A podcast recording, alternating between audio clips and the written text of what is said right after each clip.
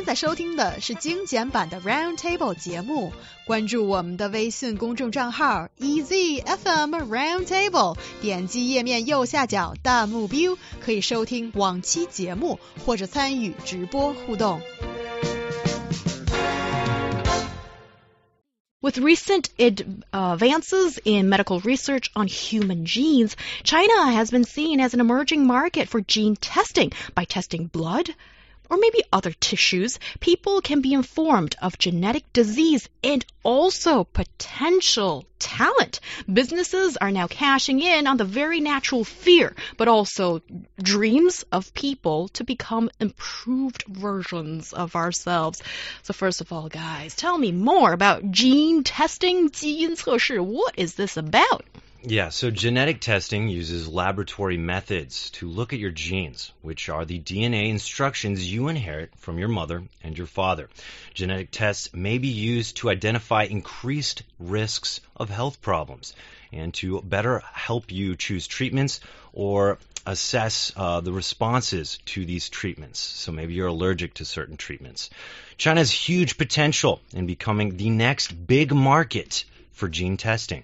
Companies target their life prediction service at various groups of people fitting into their particular mentality.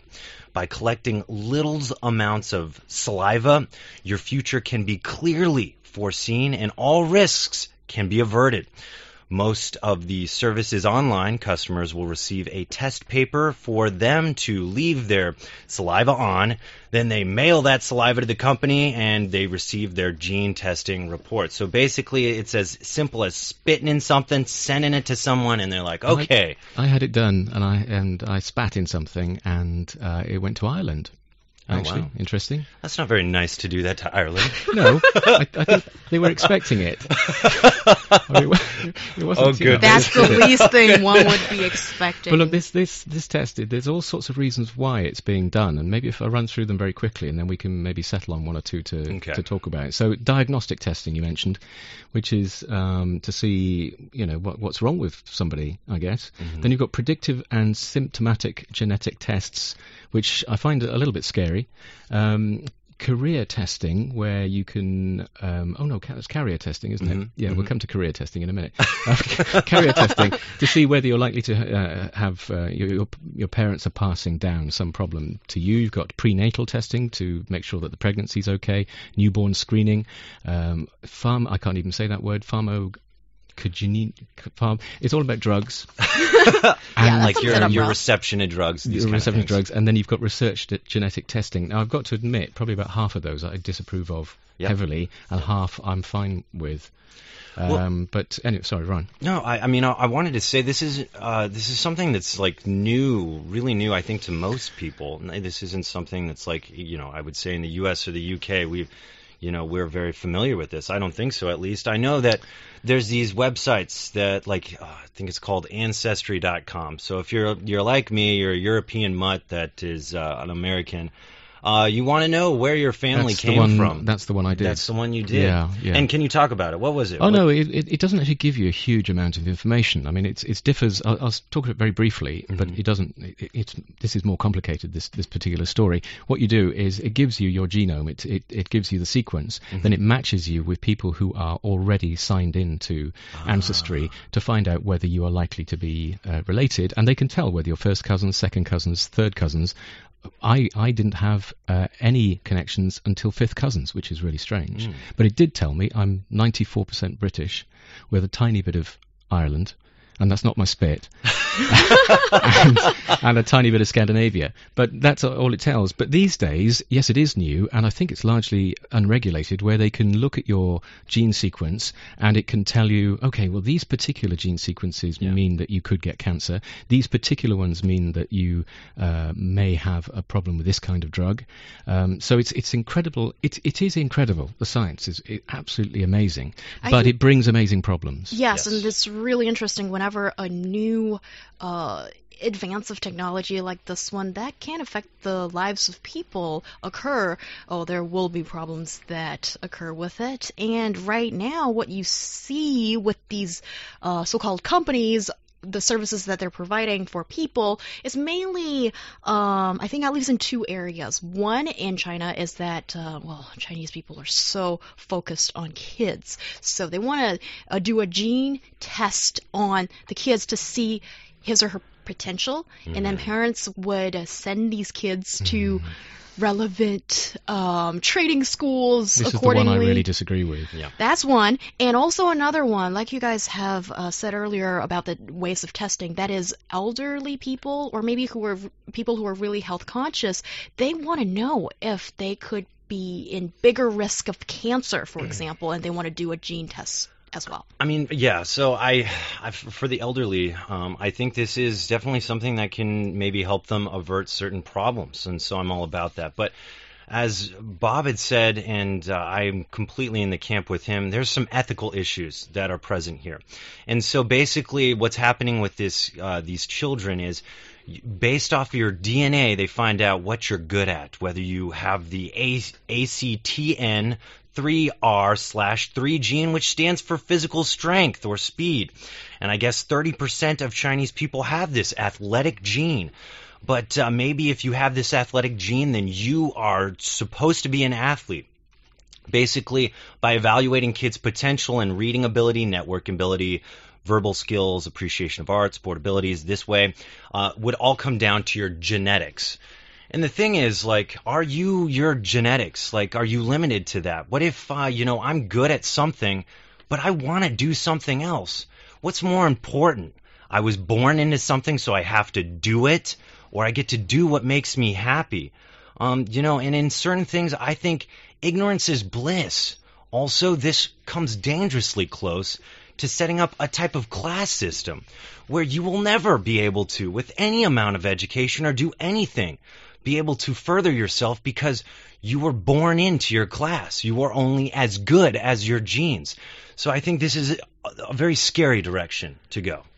Oh, I think yeah, it's worse than scary because I, th- I think it, it makes you go back thinking about 60, 60 years or so to where people were trying to create a master race because then you're looking, you're choosing, um, you're breeding, you're breeding, you're deciding, okay, well these these are the kind of people we think are going to be fantastic at everything, mm. whether in looks, uh, their physique, or whether they're going to be hyper intelligent.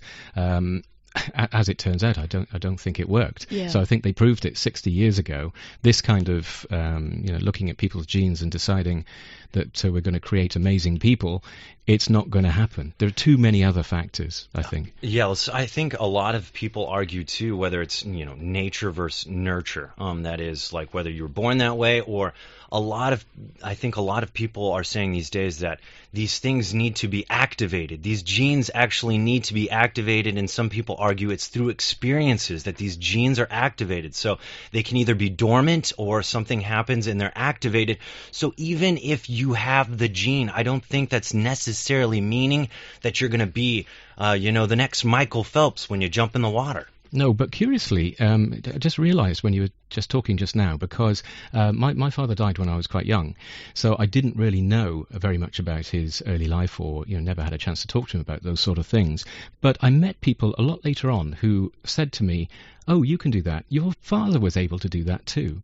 So there's a really there is a there is a connection. There there can be sort of um, uh, skills and uh, abilities that can be passed down. So I, I recognise that, but as Ryan said, it's a voyage of discovery in yeah. life.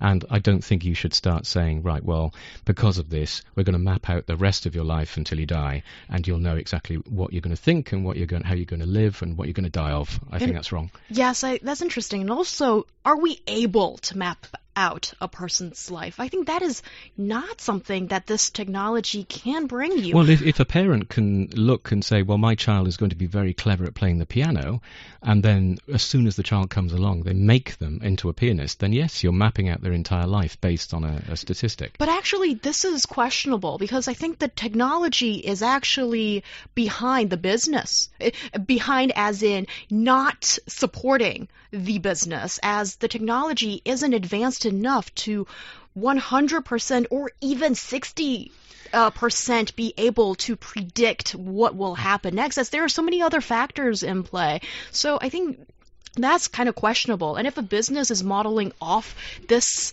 kind of promise, I think there's a high probability that you are not going to get what you're buying.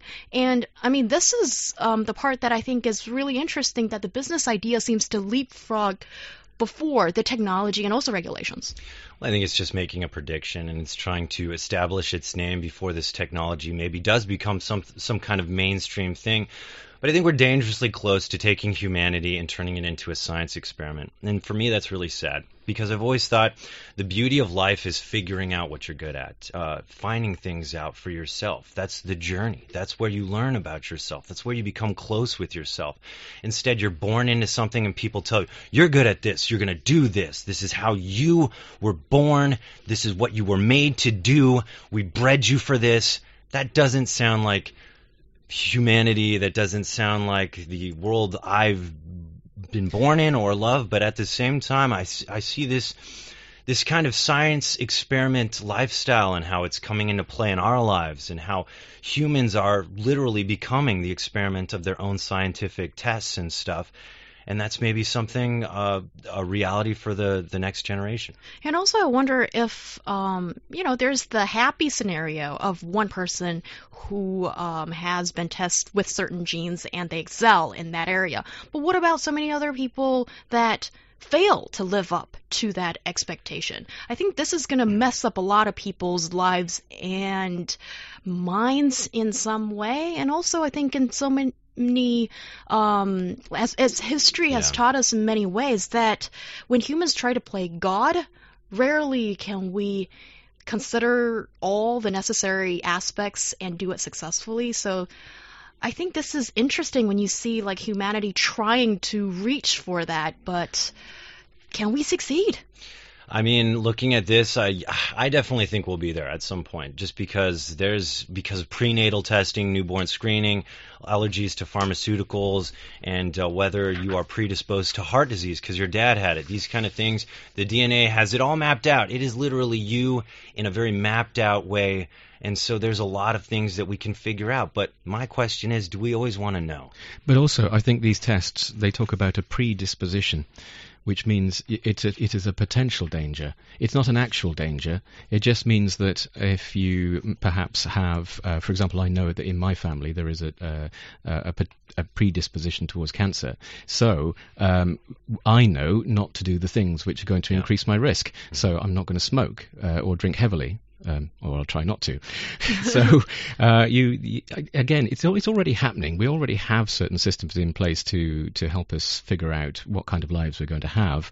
I, I really worry about this this kind of gene testing. Yes, and it, nothing's guaranteed particular here, and um, I just wonder if you're driving all the way according to GPS, avoiding the um, wrong routes or the um, unexpected scenarios that could pop up along the way. Yeah, where's the joy in life if you exactly?